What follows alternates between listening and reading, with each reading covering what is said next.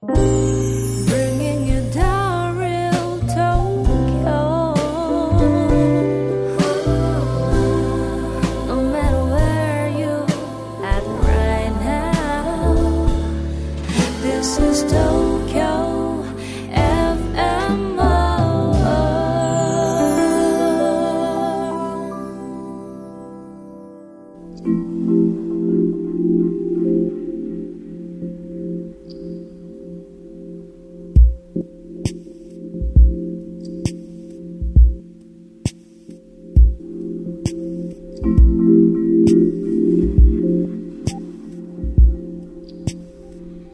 Hi.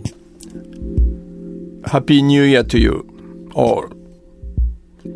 My name is Issho Fujita, Japanese Soto Zen priest. This program, Tokyo FM World Zen, we are trying to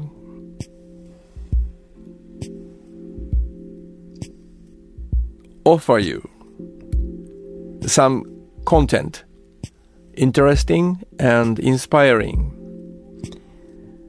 by talking about the Zen, Zen teaching and sharing the time of practice of Zen. Last time, I'd like to talk. I talked about a term, Pali words, bhavana, which means cultivation or growing or bring something into being or actualizing. So, practice means we are growing some wholesome qualities within ourselves to manifest it in our daily life. That's what I talked last time. And and also I talk about uh, openness. So through practice, we are developing the openness to the world, to the people and the things. But we are cultivating another quality through the practice too, which is insight. Insight into the reality or things as they are.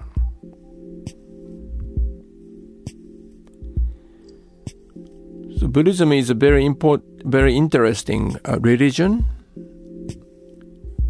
It's talk about insight, not so much as faith. Faith is very important, but the main menu of Buddhism is developing or cultivating insight into the things as they are. Knowing the reality. So it's a kind of education.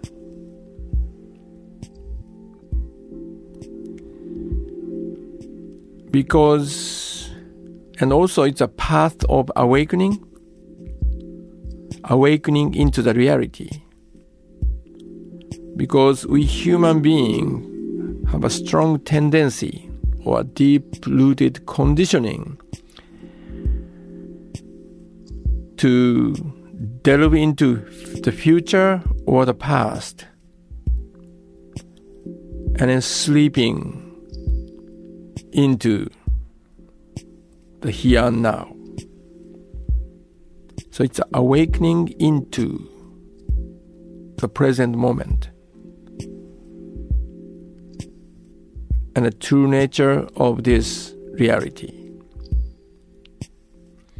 So delving into the future means we spend most of the time in our head thinking about the future in the form of anxiety, fear, planning, calculation. worries, and so on. So please check your own life or your day or today, how much you spend your time in thinking about the future. Or sometimes we delve into the past in the form of regret or why things is happening right now, why I'm here, what brought this problem to me, and so on. So also please uh, check out your own day today, how much you spend your time thinking about the past.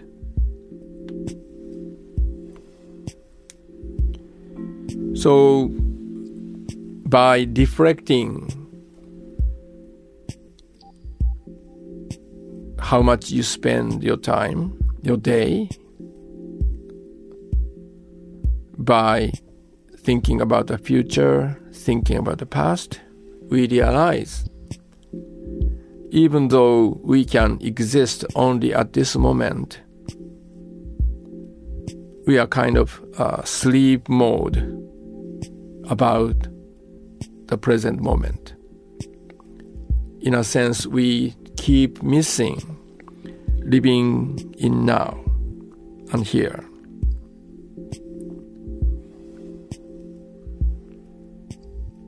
Do you agree with this?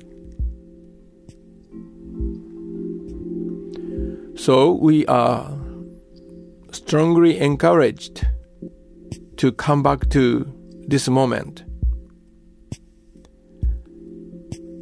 cultivating the insight into what we are doing right now or what's happening right now. So it's a challenge for us. Sounds very strange because we never be able to live in the future or in the past. We can only be, exist at this moment. But still in the world of thinking, we live as we live as if we live in the future or in the past. So we need bhavana cultivation to stay in touch with what's happening right now, right here. And then through cultivation of being in touch with what is happening right now, what I am doing right now, we we get insight. And then it's summarized in the three forms, three statement in Buddhism. The one is everything is changing. Nothing can be constant. The second, there's nothing substantial. Everything is fully, deeply interconnected. Nothing can not exist by itself. And the third one, insight, is things does not go as we wish.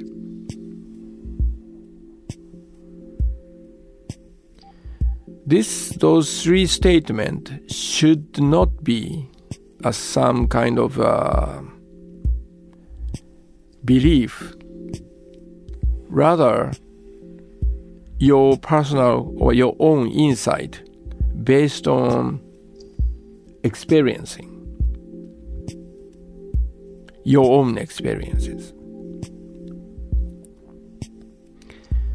So it's not just uh, enough to memorize or remember those statements. Nothing can be constant or everything is changing.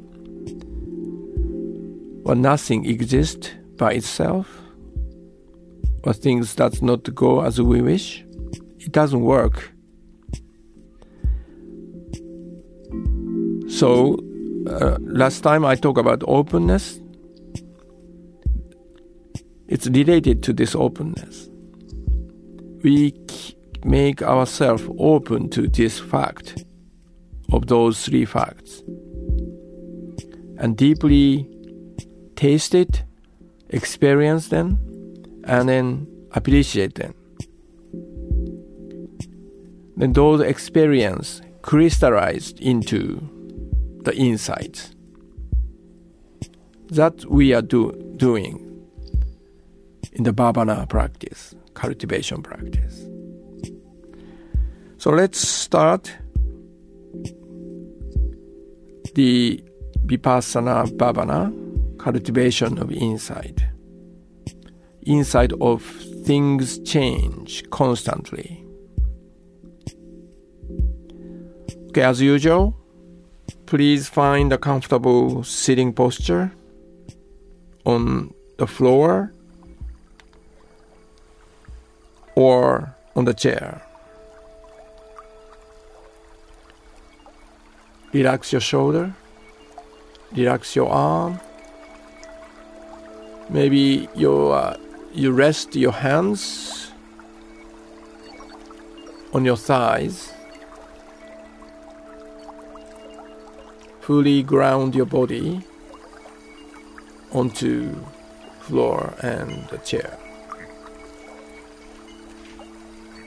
relax your upper body so that you can breathe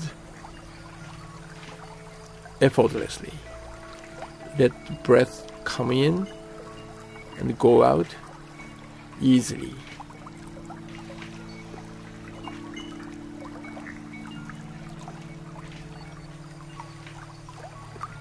And sharpen your sensory organs, ears, maybe you make this this this time you may close your eyes simply uh, listen to the sound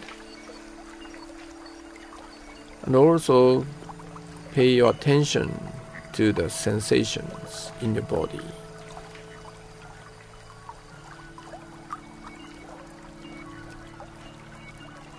and also the appearance and disappearance of the thoughts emotions.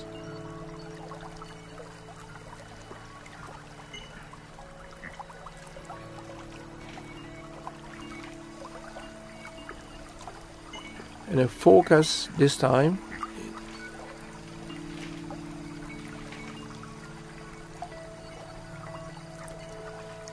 The changing nature of the sensations.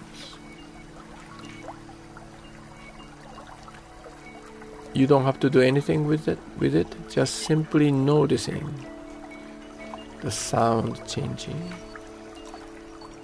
Sensations are changing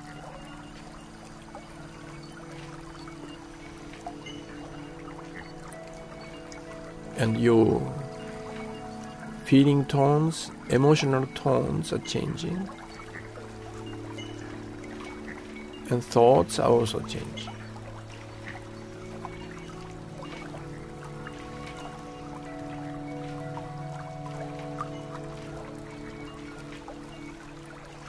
and you are changing.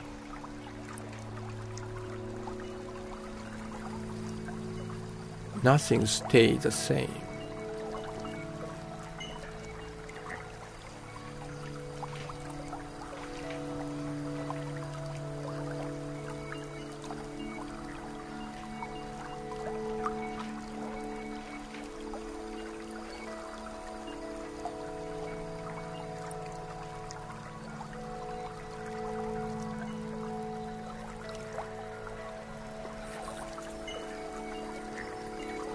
So there is nothing, no thing it's not a thing, it's a process.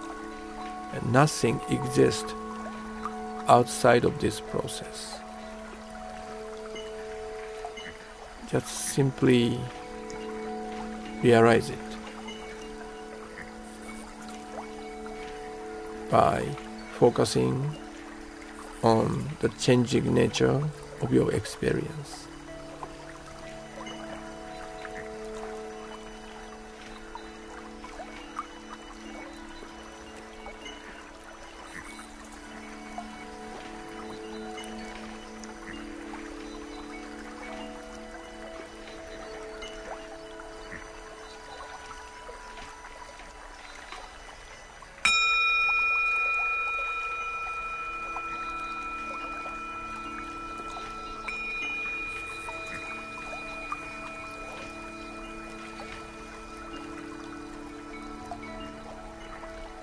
With slow motion, put your palms together in front of your face and make a small bow to punctuate the practice.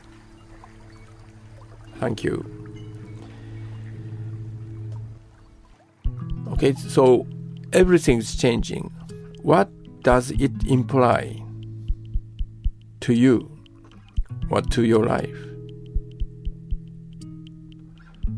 So once in a while, please remember this question.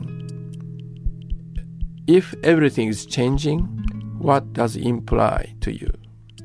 Kind of home assignment to you. So this is Issho Fujita hosting Tokyo FM World Zen. Thank you for tuning to this program today. So it's the start of the new year. I hope you have a wonderful and joyful year of 2019. Bye bye.